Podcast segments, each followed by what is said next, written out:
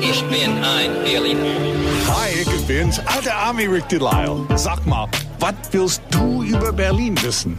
Frag mich einfach. 94.3 RS2. Frag den alten Ami. Und wir sind wieder alle zusammen, so wie es sich gehört. Du bist zusammen, ich nicht. Du, ich bin noch, ich habe noch alle Tassen im Schrank, aber jetzt habe ich auch noch einen alten Ami vor mir sitzen. Jetzt ist doch alles gut. Heißt das nicht aller Latten in Schrank? Am nee, Zaun. Tassen am Zaun. Tassen am Zaun, Latten im Schrank. Genau. genau. Guten Morgen, Chris aus Rudo. Guten Morgen. Hi, was ist deine Frage? Also, ich fahre morgens immer an Schöneberg vorbei, Ja. am Deutschlandradio. Und oben drüber steht aber ganz groß Rias drüber. Ich weiß nicht, was hat das zu bedeuten? Was hat das zu bedeuten? Ja, Rias. meine alte Heimat. Das, äh, war, das steht da drüber, war, da war mal ein Radiosender drinne. Radio im amerikanischen Sektor.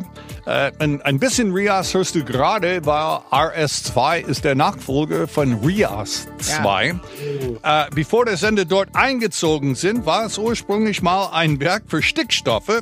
Und weil das Gebäude kein tragende Innenwände hatte, können sie problemlos für Studios und Redaktionsräume ausbauen. Weiß, kenne ich noch. Da war ja nichts da. Die Wände waren ganz komisch. Also die erste Ausstattung kam damals extra aus den USA per Schiff.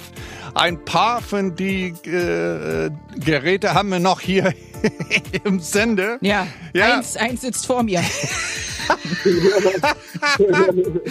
Also als die deutsche Regierung den RIAS-Programm eingestellt haben, übernahm Deutschlandradio das Gebäude.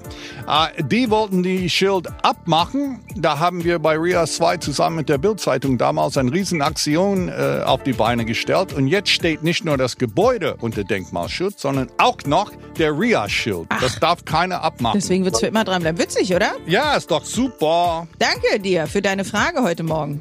Gerne. Du weißt, was immer du über Berlin wissen willst. Frag den alten Ami. Auf 94.3 RS2.